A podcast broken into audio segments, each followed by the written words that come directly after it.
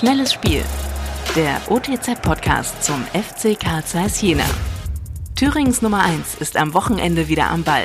Tino Zippel, stellvertretender Chefredakteur der Ostthüringer Zeitung, analysiert in seinem Kommentar die aktuelle Lage beim FC Karl Zeiss Jena. Am Sonntag startet der FC Karl Zeiss Jena in einen Fußballmonat mit elf Spielen im Dreitagesrhythmus. Dabei ist die Ausgangslage klar. Will der Club die Chancen auf den Klassenerhalt wahren, müssen zehn Siege her. Das ist angesichts der Ausgangslage nicht zu erwarten. Die Mannschaft hat in der bisherigen Saison enttäuscht.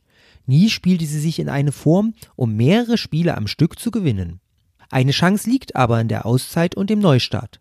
Gefühlt beginnt eine neue Saison. Eine, die halt nur aus elf Spieltagen besteht.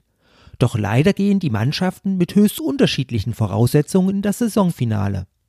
Manche durften wochenlang in Kleingruppen trainieren, andere mussten sich an Trainingsverbote aufgrund der Corona-Verordnungen halten.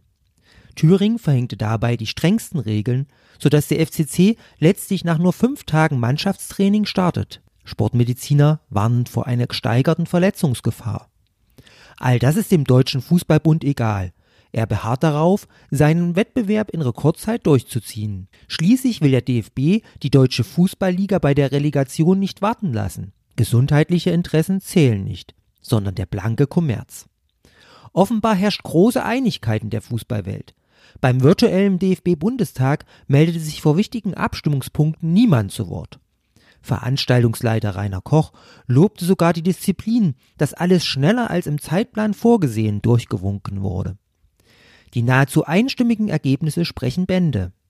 Sie sind aber ein Ergebnis der engen personellen Verzahnung des DFB mit seinen Mitgliedsverbänden, was letztlich auf eine Machtkonzentration hinausläuft. Die vergangenen Wochen haben gezeigt, dass sich der DFB die Dinge immer so dreht, wie er sie gerade braucht. Das eigene Versagen, einen geordneten und gerechten Neustart herbeizuführen, wird letztlich sogar den Vereinen in die Schuhe geschoben wobei die sich nur an Recht und Gesetz gehalten haben. Was bleibt? Die in den DFB-Statuten verankerte Fairness ist etwas für Sonntagsreden, gilt aber nicht während einer Pandemie. Der drittklassige Fußball drängelt sich vor. Er startet, bevor Schulen und Kindergärten ins Normalprogramm übergehen. Gesellschaftlich halte ich das nach wie vor für bedenklich. Der Aufwand, der für Geisterspiele getrieben wird, ist es auch. Seit Montag lebt die Mannschaft in einem Quarantänehotel. Der FC Karl Zeiss wird an diesem Wochenende sein Heimspiel in Würzburg austragen.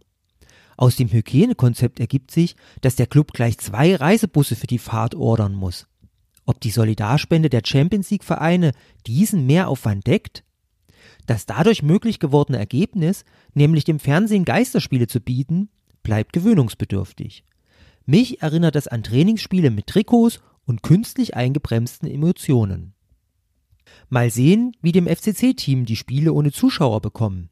Diese Saison hatte ich den Eindruck, dass große Kulissen die Mannschaft eher belastet haben.